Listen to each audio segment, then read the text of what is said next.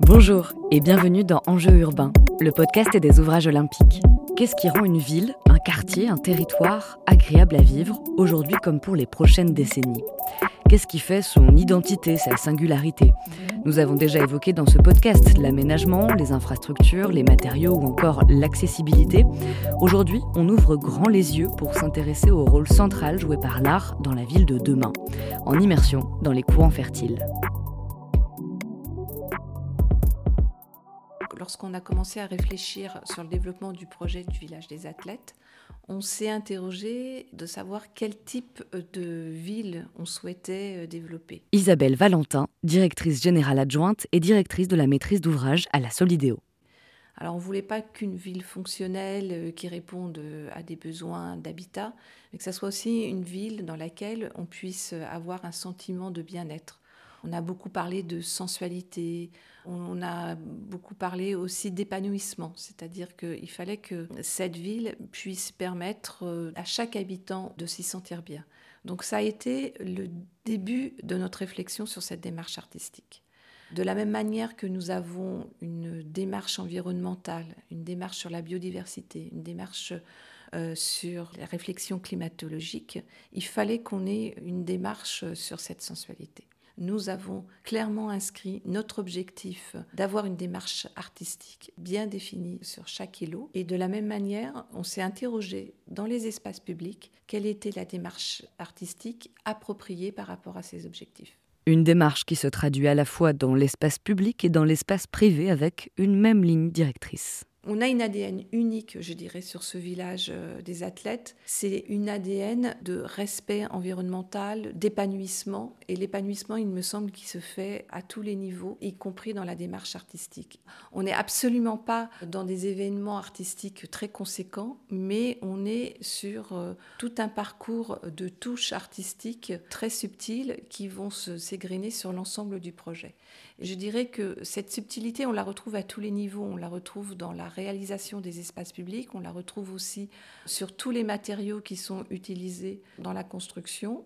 On n'est pas dans l'œuvre d'art monumentale euh, qui va, je dirais, euh, écraser tout le projet. Le fait de, pouvoir euh, avoir ces, œuvres d'art éparpillées un peu partout sur cet espace qui est le village des athlètes, ça permet, je pense, d'une manière totalement inaperçu pour chacun d'entre nous, mais en même temps très réel, d'avoir un rappel euh, sur l'expression artistique. C'est-à-dire que petit à petit, ces touches artistiques vont rentrer dans notre univers, vont rentrer dans nos espaces, peuvent être aussi un élément de référence, et ça va marquer aussi nos éléments de référence dans notre vie quotidienne.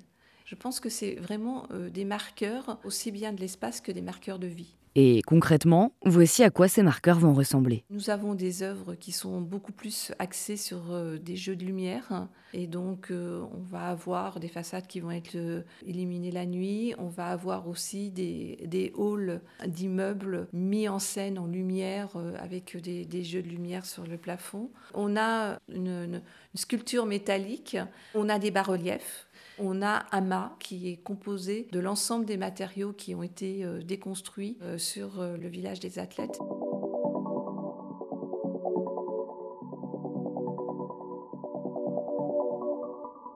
Dans des conditions d'exécution inédites, plus de 200 artistes ont montré leur intérêt pour les appels à projets lancés par la Solidéo.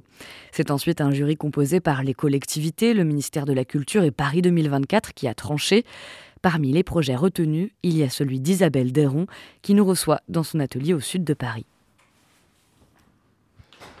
Cette œuvre s'appelle euh, Topic Vent Anémokori et elle parle en fait euh, du vent qui traverse en fait euh, ce village des athlètes et qui parcourt aussi le monde et qui glane avec lui un ensemble de micro-organismes comme des anémocories, des pollens, des insectes.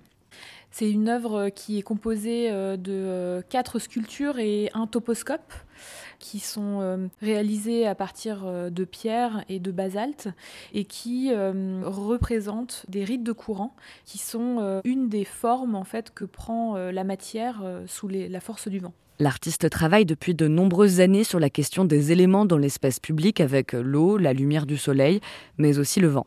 Un des sujets qui m'a intéressé au tout début euh, du projet, ça a été en fait euh, une étude qui portait sur euh, l'aspect bioclimatique du village des athlètes et qui précisait la manière dont le vent traverse en fait les différents îlots. Et ça, ça a été un peu un point de départ pour ensuite imaginer cette œuvre. Moi, ce qui m'intéressait, c'était de, parler en fait des éléments naturels. Le vent, c'est un invariant qui était là hier et qui sera là encore demain pour euh, la période des JO, ça me semblait intéressant parce que ça permettait de parler de la dimension planétaire en fait de l'événement. Dans la période héritage, c'est une œuvre en fait qui va toujours euh, proposer euh, un lien assez sensible finalement à la matière et c'est aussi des sculptures qui vont progressivement se végétaliser, se recouvrir de mousse comme un marqueur finalement euh, du temps qui passe. Et donc c'était une manière euh, de travailler avec les éléments pour transmettre un message pour le futur. Pour nous aider à mieux comprendre comment son œuvre a été pensée, Isabelle Déron nous montre une étape incontournable du processus créatif, son mur de recherche. C'est un outil que j'utilise euh, depuis pas mal d'années. Ce sont des formats papier A3 qui sont juxtaposés et qui forment un grand format qui prend plus ou moins une grande surface selon euh, les projets. Et ici, en fait, c'est le document de travail qui m'a permis euh, d'élaborer euh, la création de l'œuvre. Donc on peut voir par exemple en haut à gauche des extraits de cette étude sur le vent dans le village des athlètes, des recherches aussi sur les anémomorphoses qui sont des formes du vivant, comme des arbres, mais aussi les rites de courant, qui prennent forme sous l'influence du vent. Il y a eu des recherches aussi qui ont été faites, mais qui finalement je les ai mis de côté sur euh, l'évolution de la cartographie du vent euh, au XXe siècle, par exemple. Et puis progressivement, on, voit aussi des recherches plutôt sur euh, la matière, parce qu'il y a un moment, les idées doivent s'incarner et travailler justement avec une matérialité, un dessin, etc.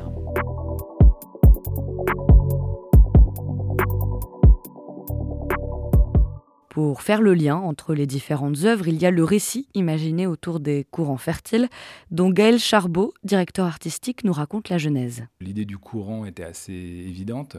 Courant, ça renvoie aussi au passé industriel du quartier à la présence de l'énergie, puisqu'on sait que ce quartier alimentait notamment le, le métro parisien. Et puis dans le mot courant, bah, il y, a, à la fois cette idée d'un courant artistique, du courant et du fluide qui peut passer entre les personnes, entre les habitants, entre les artistes et les habitants, entre les athlètes et les, futurs habitants et fertile ben, parce que c'est un nouveau quartier. Il s'agissait donc d'imaginer, de, créer les conditions d'une fertilité, des choses qui allaient pousser, émerger, grandir dans ce, au sein de ce quartier. L'enjeu, c'était plutôt justement de créer de la diversité dans les écritures et que le village soit aussi, euh, parce qu'on s'adresse à l'avenir, hein, ces œuvres, elles vont être laissées en héritage, donc euh, on s'adresse aux prochaines générations aussi. On a plutôt cherché à varier justement ces, interventions. Donc il n'y a pas une unité, je dirais, euh, entre, entre ces œuvres. Au contraire, on a plutôt essayé de favoriser différents médiums et que justement il y en ait un peu dans différents matériaux, de différentes formes, de différentes tailles, de différentes euh, possibilités d'expression plastique et refléter justement cette diversité de la création actuelle. Gaël Charbot, comme a déjà pu l'évoquer Isabelle Valentin plus tôt dans cet épisode,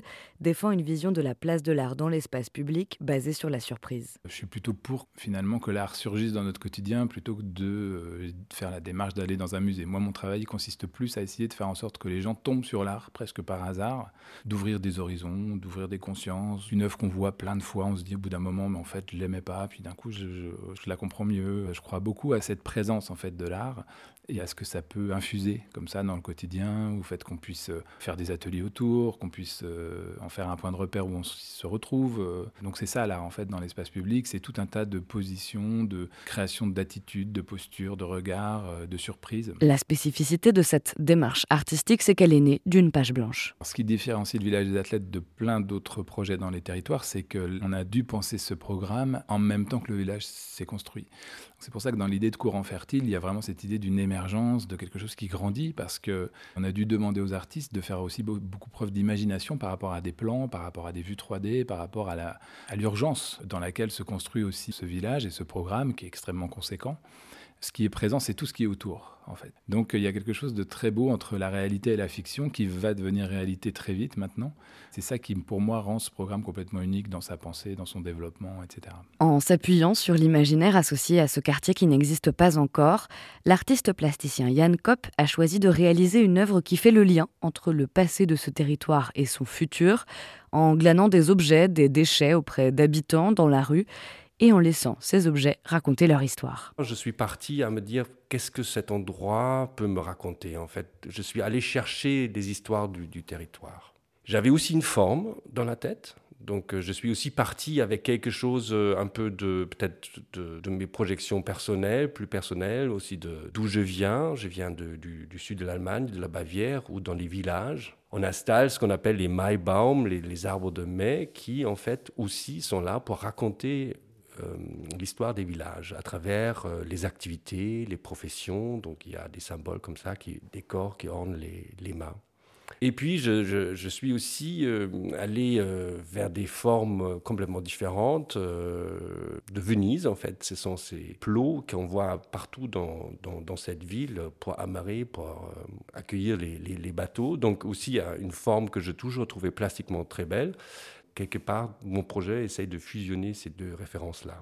À ce stade, si c'est possible, est-ce que vous pouvez essayer de nous décrire ce à quoi va ressembler votre œuvre et nous dire un peu avec quels matériaux vous avez travaillé, pourquoi? Pour le moment, on, projette d'installer huit mâts dans ce jardin. Et ces mâts sont faits de matière réellement collectée un peu partout dans le voisinage, dans ce territoire. Et ce que ça veut dire, c'est tout simplement, ça va des déchets les plus ordinaires euh, récoltés euh, dans la rue. Donc ça fait une collecte de matériaux, mais c'est aussi des éléments de travail. Ce sont des éléments que on récupère en, tapant à la porte de différents ateliers, chez les commerçants, à travers des rencontres. Donc voilà, il y a ces matériaux qui sont extrêmement disparates, extrêmement euh, diversifiés eh bien, ces éléments sont en fait insérés dans un ciment, dans une, dans une, dans une colle minérale, en fait.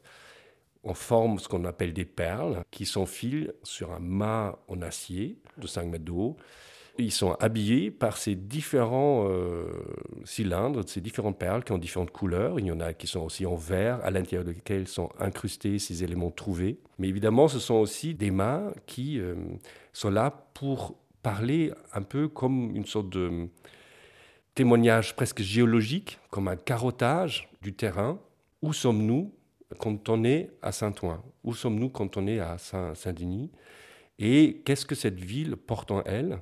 Et comment elle peut euh, se transformer, peut-être très poétiquement, parce que tout ça devient assez abstrait aussi, ce sont des formes, ce sont des couleurs. Mais finalement, ce sont des, sortes de, cartographies euh, du lieu, malgré tout, qui deviennent lisibles dans cette sculpture. En tout cas, c'est l'intention que j'ai pour ce projet. À chaque étape de la vie du village pendant la période du chantier, pendant les jeux et en phase héritage, l'art est présent en permanence. Il en est même une de ses composantes à part entière. En tout, ces courants fertiles s'expriment à travers une quinzaine d'œuvres d'art disséminées au détour d'une rue, au plafond d'un immeuble, sur une façade et même sur un toit.